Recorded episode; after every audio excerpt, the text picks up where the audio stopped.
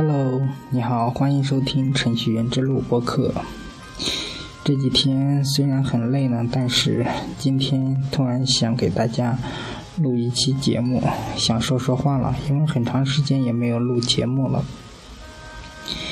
最近这半年，可能嗯，最大的一个新闻就是关于股票了，大涨大跌，尤其是这两天。跌的是特别的厉害，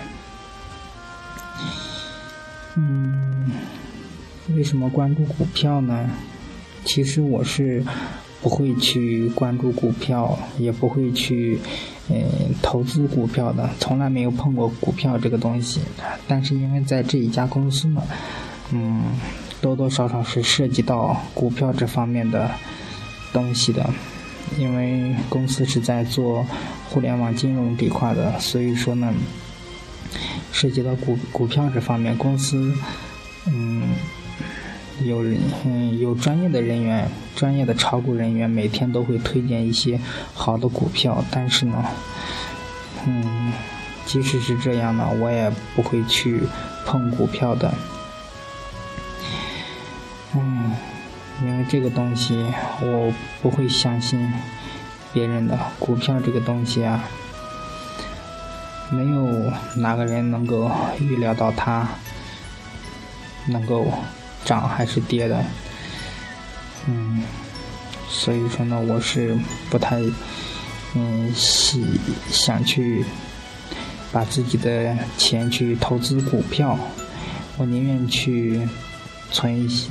去投资一些，嗯，像余额宝呀这种基金都可以，哪怕是互联网现在火热的 P2P 都是不错的。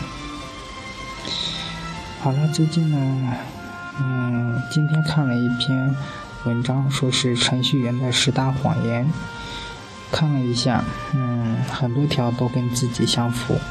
我相信应该是跟大部分的程序员，嗯，也都嗯相符吧。嗯，下面就给大家一一的介绍一下，看大家有没有感同身受吧。第一个是我以后再给代码加注释，那么在编程的过程中呢，反正我是从来不愿意加注释的。那正好相反呢，我旁边的一个同事，他就是他的代码是几乎是每一行一个注注释，嗯，反正是注释特别特别的多。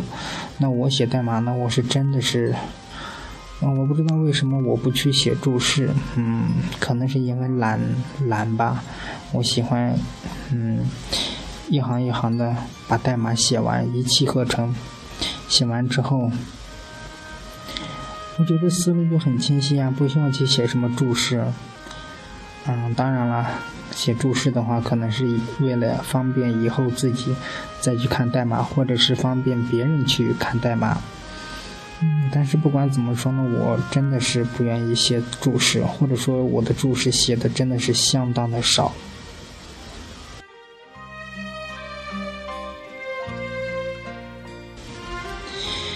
第二个是。这只是临时方法，发布版本中我当然不会这样写。临时写法，嗯，这个怎么说呢？临时写法的意思是不是就是，嗯，现在想的写的这个方法或者是这个算法不好，等到正式版本的时候我就不会这么写了。嗯，嗯，反正我是这么理解的吧。然后第三个是已经开发完了，只剩下几个小问题需要处理。唉，已经开发完了，什么样的产品叫已经开发完了呢？即使是已经开发完了的产品，它还是有很多的 bug，还是有很多的问题。哪怕你说只剩下几个小问题需要处理，但是这几个小处小问题，嗯。处理起来其实也并不容易啊，有可能会花费很长很长的时间。第四个是这很简单，我几天就能完成。几天就能完成，这是真的吗？反正我是不相信。经过这几个月的开发，哎，这个软件呀是修修改改，总也不可能变成最完美的、最完善的一个软件、一个程序吧。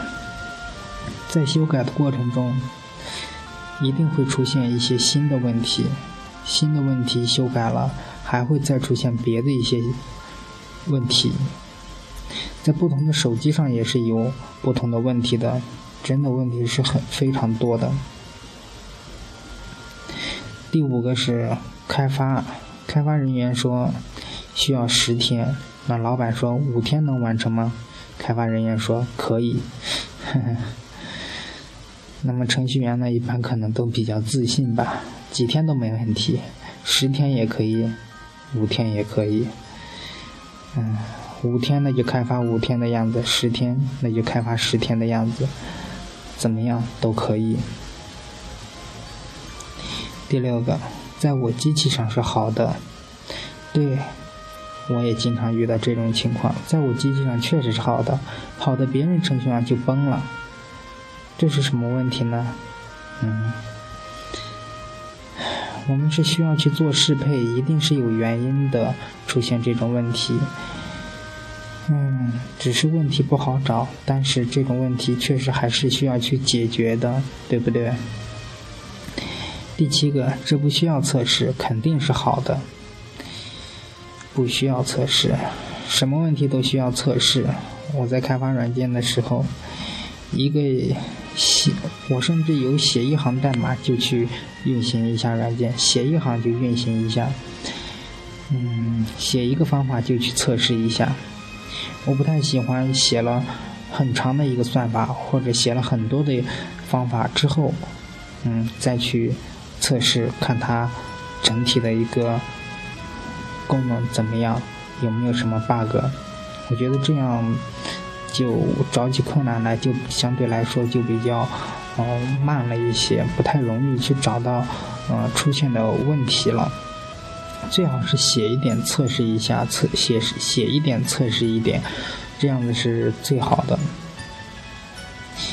嗯，有时候呢，也不要对自己写的代码有太大的自信吧。嗯，一定要多测试。第八个是以前就有这个问题，以前就有这个问题，现在有这个问题呀。那我们不能就把这个原因就归结为以前就有这个问题，对吧？嗯，经常性的遇到嗯 bug 了，就会说，以前就会有这个 bug 的，对吧？不能这么推脱的。第九个是，只要改一行代码，不会影响其他程序的。嗯。只要改一行代码，别说改一行代码了，就是改改一个方法名儿，或者是改一个参数、一个变量名，都会出现一些问题的。真的是有些代码，真的是牵一发而动全身呀。嗯，有时间跟客户去改一些 bug 的时候。改好一个 bug 就会出现别的问题，真的牵扯是很大的。最后一个是，这是硬件问题，跟软件没关系。硬件问题，这个。嗯，怎么说呢？也确实是，真的是有时候是有一些硬件问题的。比如说，我最近嗯做了一个呃那个水波纹水波纹进度条，它是那种圆形的，有波浪水波纹的那种进度条。嗯，在一些我在我的手机上，嗯，它是圆形的，但是在我还有一个别的手机上，它就是方形的。嗯，更有意思的是，在我一个同事的手机上呢，它竟然是不动的，水波纹是固定不动的。啊，真的很多奇葩问题。但是这些到底是硬件问题还是代码里的问题呢？嗯，这个我也不太清楚。但是最终我还是总结为硬件问题，硬件不支持吧。嗯，只是简单的归结为硬件不支持的话，嗯，我知道这肯定。嗯，是不对的，应该是软件软件代码的本身它就没有去嗯对各个机型去做适配，嗯，代码写的不是呃非常的好完美。好了，以上就是程序员最常说的十个谎言，最常挂在嘴边的十个谎言。嗯，你们也是这样吗？如果是的话，嗯，我们以后真的是要说之前一定要好好想一想了，而且一定要多加的在代码这方面，在软件这方面去多加的优化，不能把什么事都推给机器啊，推给别人的手机，推给嗯。软件，对不对？也不能说什么我刚测试了没问题呀之类的这种话。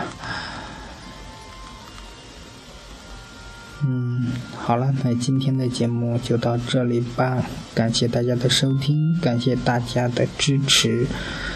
嗯，好了，拜拜。